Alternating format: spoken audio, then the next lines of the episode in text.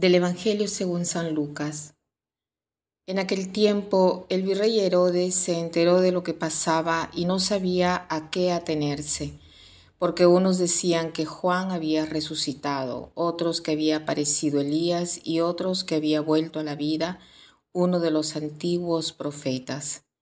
Herodes se decía para sí mismo, a Juan lo mandé decapitar yo. ¿Quién es este?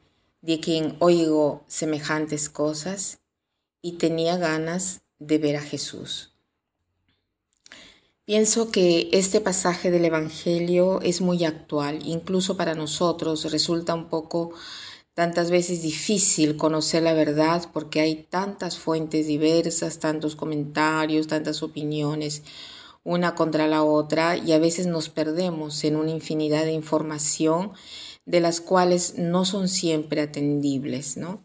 Y aquí es la que podríamos decir la situación de Herodes. Herodes ha escuchado hablar de Jesús, quiere seguramente conocer a Jesús, pero se detiene en las opiniones y las opiniones dicen que Jesús es Juan, que ha resucitado entre los muertos, que ha regresado Elías o que es uno de los profetas, ¿no? O sea, no hay una congruencia, ¿no? Entre las opiniones, ¿no? Entre los datos que se vienen dando. Y Herodes escucha las opiniones y se basa en lo que sucedió en su vida, o sea que él hizo decapitar a Juan y dice, no puede ser posible porque yo lo decapité, ¿cómo puede ser este Juan el Bautista, no? Y le queda un punto de interrogación, y esto es importante para nosotros, porque si nosotros queremos conocer la verdad, se necesita no solo recaudar información, sino que a un cierto punto eh, debemos decidir de entrar en relación con aquella persona. Podemos solo pensar en una ocasión que hemos tenido de contacto directo, podríamos decir, de una persona, con una persona, ya sea directa o indirectamente también, ¿no?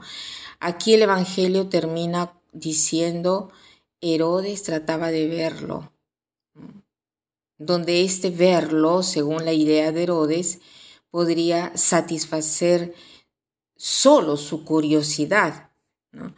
Pero sabemos que esto no lo habría llevado jamás a conocer a Jesús, y efectivamente Herodes no lo conoce. Incluso cuando Pilatos ¿no? Eh, lo manda a, Jesús a Herodes para que lo condene, Herodes no comprende quién es Jesús, porque el conocimiento suyo es de otro nivel.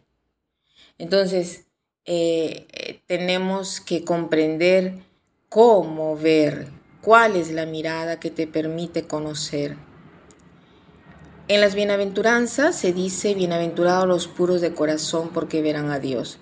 Entonces es la pureza del corazón que permite ver a Dios. La pureza es em, lo que permite a la mirada de cubrir a quien encuentra, o sea, es eh, la mirada que no es curiosa, que no te desnuda con la mirada, sino que al contrario te cubre, te cubre con admiración, eh, te cubre alabando, te cubre agradeciendo, te cubre con el afecto, con el amor. Y nosotros podemos distinguir cuando nos miran, nos damos cuenta si es una mirada que nos desnuda y nos roba algo o es una mirada que nos cubre de ternura y de admiración.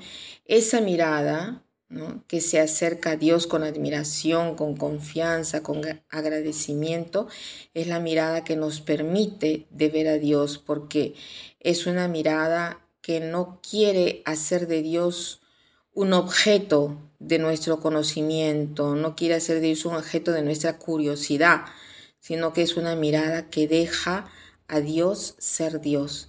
Esta es una experiencia humana. Entonces pidamos al Señor que estas palabras del Evangelio sean también para nosotros.